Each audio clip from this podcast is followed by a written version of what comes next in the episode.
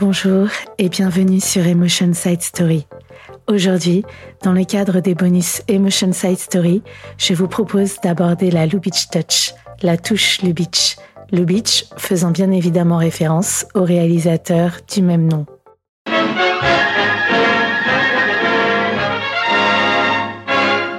Hello? Hello? Someone you know? I met him once. Who is he? All I know is he only sleeps in the tops of his pajamas. D'abord, qui est Lubitsch Ernst Lubitsch est l'un des cinéastes les plus importants du XXe siècle.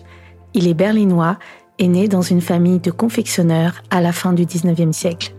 À l'égal d'un Fritz Lang ou d'un Alfred Hitchcock, il a révolutionné le cinéma muet et parlant, notamment dans le registre de la comédie et du film musical. Il a commencé sa carrière en Allemagne et dès les années 20, il se rend à Hollywood à l'invitation des studios, impressionné par ses œuvres déjà éblouissantes.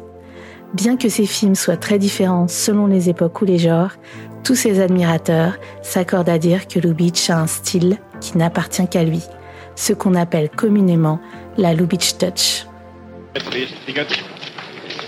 How are things in Moscow? Very good. The last mass trials were a great success. There are going to be fewer but better Russians. Mais de quoi parle-t-on exactement? C'est d'abord le principe du show, dentelle, montrer, ne pas dire. Car en effet, en tant que cinéaste qui a débuté dans le muet, la grammaire visuelle est fondamentale. Mais Lubitsch va encore plus loin. Grâce à ses trouvailles visuelles, ses allusions, son sens du gag, il fait du spectateur son complice. Il arrive à dire, avec un ou deux plans, d'une beauté et d'une simplicité souvent miraculeuses, ce que d'autres ne parviennent pas à faire avec 20 lignes de dialogue et une succession de chants contre chants ennuyeux. Truffaut disait que dans le gruyère Lubitsch, chaque trou est génial. En effet, c'est un cinéaste qui a le génie de l'ellipse. C'est un adepte du less is more. Mais il y a aussi de l'oignon chez Lubitsch. Ses films contiennent une succession de couches de compréhension qui rendent leur visionnage absolument réjouissant. Yes, what is it? What? Oh, no, no, never, never. Well, that is communism. Can't you sell him anything else? Mais le mieux, c'est que je vous donne quelques exemples. Angel, 1937. Un des plus fameux exemples de la Lubitsch Touch est tiré du film Angel avec Marlène Dietrich. Voici la situation. Plutôt que de filmer un dîner embarrassant entre le mari, la femme et l'amant, Lubitsch va préférer montrer le retour des assiettes et les commentaires des domestiques. On voit une assiette vide, une assiette intacte et enfin une assiette avec la viande coupée méthodiquement mais non consommée. Et voilà, tout est dit.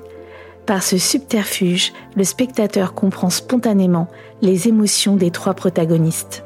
Lubitsch déploie un art de la mise en scène qui va chercher les pas de côté plutôt que les chemins trop évidents. L'exemple de Billy Wilder. Yes. I wonder if you could explain what the Lubitsch touch is. Lubitsch touch. Lubitsch was. touch. Yes. Well, that's that's that's. If, if I could explain it, you know, this is like, uh, like uh, uh, you know, if uh, if if I if I knew the formula, you know, I would patent it. But uh, Voici un autre cas d'école de la Lubitsch Touch raconté par Billy Wilder, un de ses plus fervents disciples. Billy Wilder pose un problème à des étudiants en cinéma. Je cite Nous avons un roi, une reine et un soldat. La reine a une liaison avec le soldat et le roi va les surprendre. Il demande aux étudiants comment rendre cette situation intéressante cinématographiquement.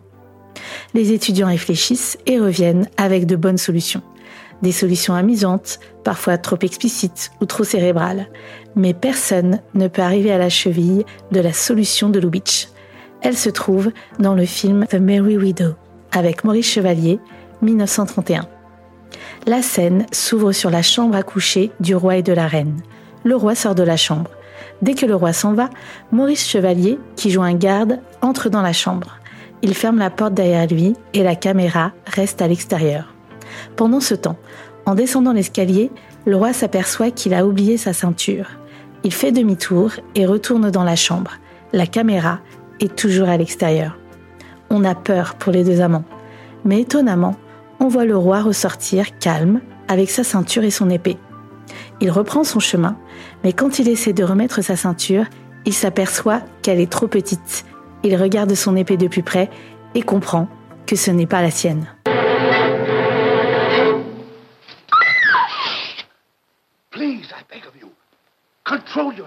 Et voilà, pour Billy Wilder, c'est la parfaite illustration de la Lubitsch Touch. Cette façon virtuose de dire les choses sans les dire, de passer par le jeu, l'espièglerie pour exposer la situation. Lubitsch est un génie qui a su brillamment faire marcher de pair l'œil et le cerveau du spectateur et dont les films nous mettent littéralement en joie. La meilleure définition de la Lubitsch Touch. Pour moi, la meilleure définition est celle de Billy Wilder. Je cite Chaque réalisateur a son style. Il y a ceux qui disent 2 et 2 font 4, d'autres qui expliquent que 3 plus 1 font 4. Lubitsch disait 2 et 2 et laissait le spectateur faire l'addition lui-même. Pour celles et ceux qui suivent mon podcast, vous savez que je suis une inconditionnelle de Lubitsch. Et donc, je ne saurais trop vous recommander d'écouter l'épisode 1 consacré au film Angel et l'épisode 7 qui parle de la huitième femme de Barbe Bleue, The Bluebird's Ace Wife, un bijou de comédie et de transgression. Merci de m'avoir écouté. Si vous avez aimé, n'hésitez pas à vous abonner et à partager autour de vous. Si vous avez des idées de films que vous aimeriez que l'on aborde, dites-le moi en commentaire. En attendant, on se retrouve la semaine prochaine pour un nouvel épisode de Emotion Side Story. D'ici là, n'oubliez pas de plonger dans le bain des émotions et du cinéma.